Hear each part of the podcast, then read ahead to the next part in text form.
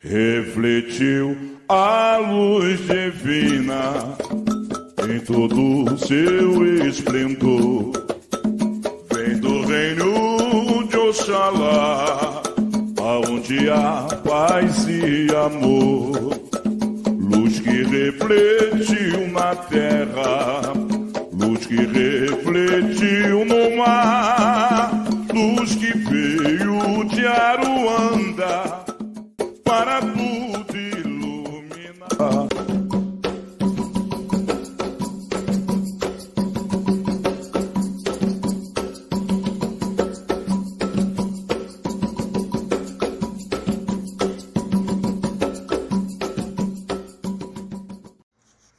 Olá, minhas irmãs e meus irmãos. Bem-vindo a mais um episódio do nosso podcast Umbanda Traçada. E hoje nós vamos falar um pouco sobre ponto riscado. Você sabe o que é um ponto riscado? Para que serve ele? Então, vamos começar aqui entender essa esse fundamento da nossa religião. Na Umbanda, por muitas vezes a gente não percebe que dentro da nossa religião tem coisas que passam desapercebidas, ou que são complementares, ou até mesmo subjetivas. Mas são nessas pequenas coisas que contém a importância do nosso ritual e da nossa religião. A Umbanda ela é cheia de detalhes e nesses detalhes estão contidos grandes fundamentos.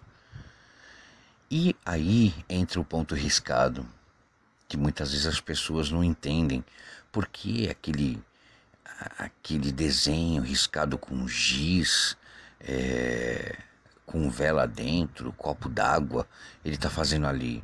Qual é o sentido, qual é a importância e para que serve aquilo? Então, uma das primeiras coisas que a gente vai explicar aqui e dar como exemplo é o que é o ponto de riscado. O ponto riscado é a identidade da, da nossa entidade. Então, é como se fosse o RG, o CPF, a certidão de nascimento, a carteira de motorista dela. Então, é por onde nós identificamos a entidade, a linha de trabalho dela, a linha de atuação, qual é aquele ponto, se é um ponto da entidade, um ponto de demanda, um ponto de limpeza. Então, o ponto riscado ele serve para identificar a entidade que está ali e a linha de trabalho dela.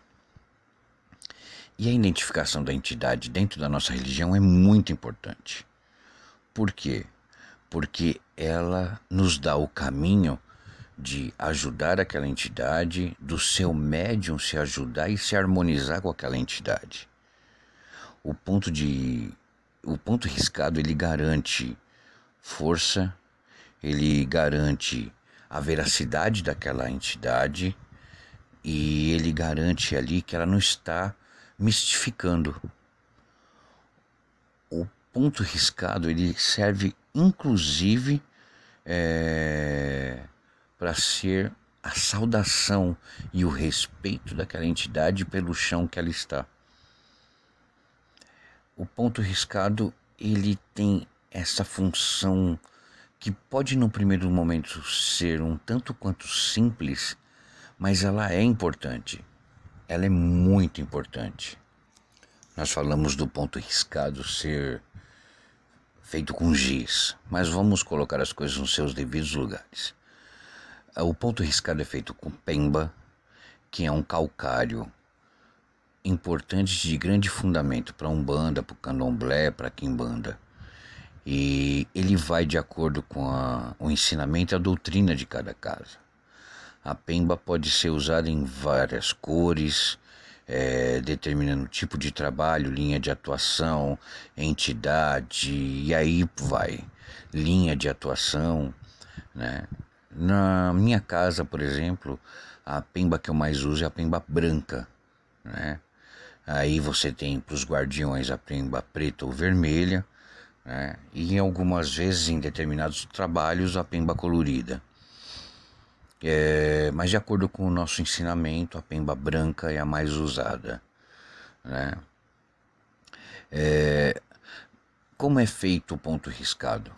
Bom, a entidade em terra ela vai usar símbolos, ela vai usar desenhos, ela vai usar vários elementos para identificar a linha de trabalho dela. Então ela pode usar o sol, a estrela, a lua, a nuvem, flecha, arco, raio, tridente, cruzes, de acordo com a sua linha de trabalho e atuação. Né? O ponto riscado ele também tem uma outra particularidade.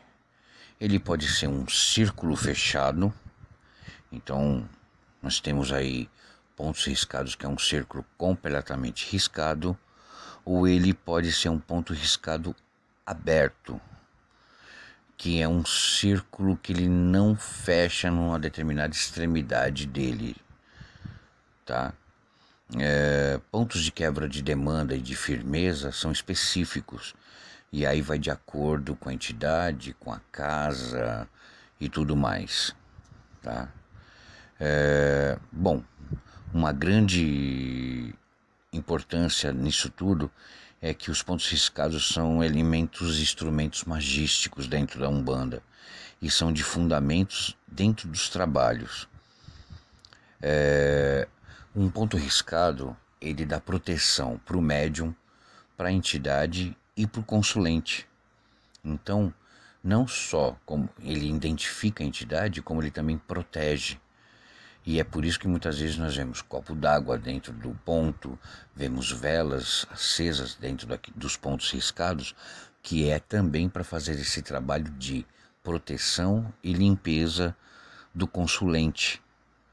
Uh, a pemba também entra nessa mesma importância, porque a pemba ela tem o poder de abrir e fechar trabalhos, como também tem de limpar e dispersar energias negativas. E é isso que a gente entende agora nessa primeira introdução sobre ponto riscado. Mas nós vamos fazer uma breve pausa agora e já voltamos para concluir o assunto da Pemba. Um grande abraço e até logo.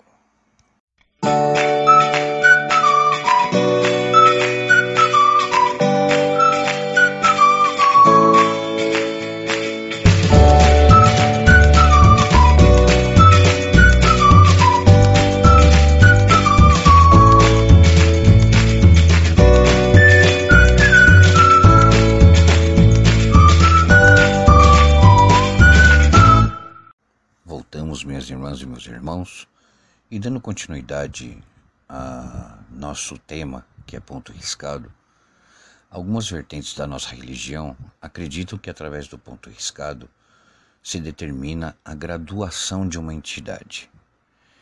Eu não tenho essa mesma interpretação e nem esse mesmo entendimento, porque a entidade risca o ponto não mostrando que ela é superior à outra ela risca o ponto para fazer tudo aquilo que já foi falado.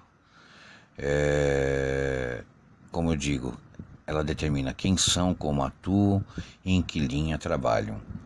Porém, ela não é determinante para dizer a graduação de uma entidade. Isso pode dar divergência com alguns outros irmãos de outras vertentes, porém é o meu ensinamento e o meu entendimento sobre o ponto riscado. Um outro detalhe muito importante é que os pontos riscados são códigos perfeitos, eles foram firmados já no astral.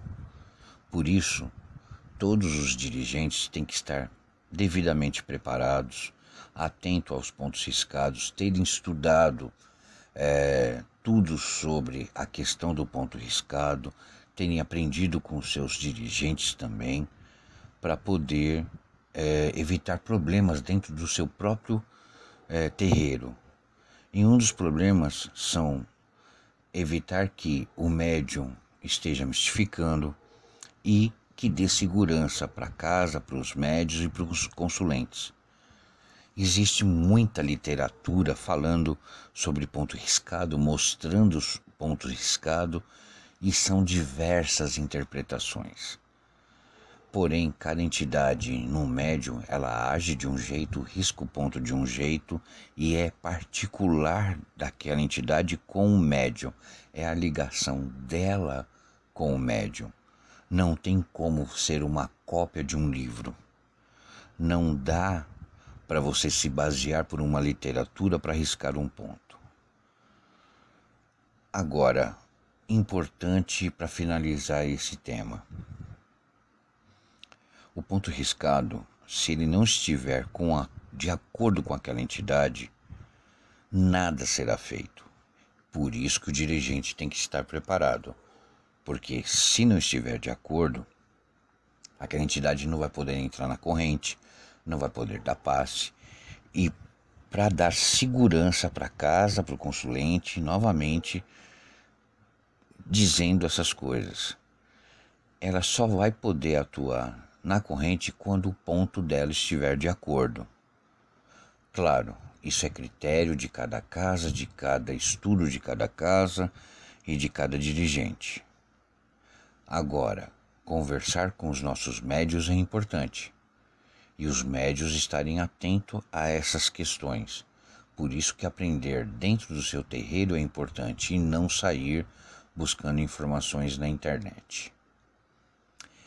Eu queria fazer uma consideração final aqui, minhas irmãs e meus irmãos, sobre esse ponto.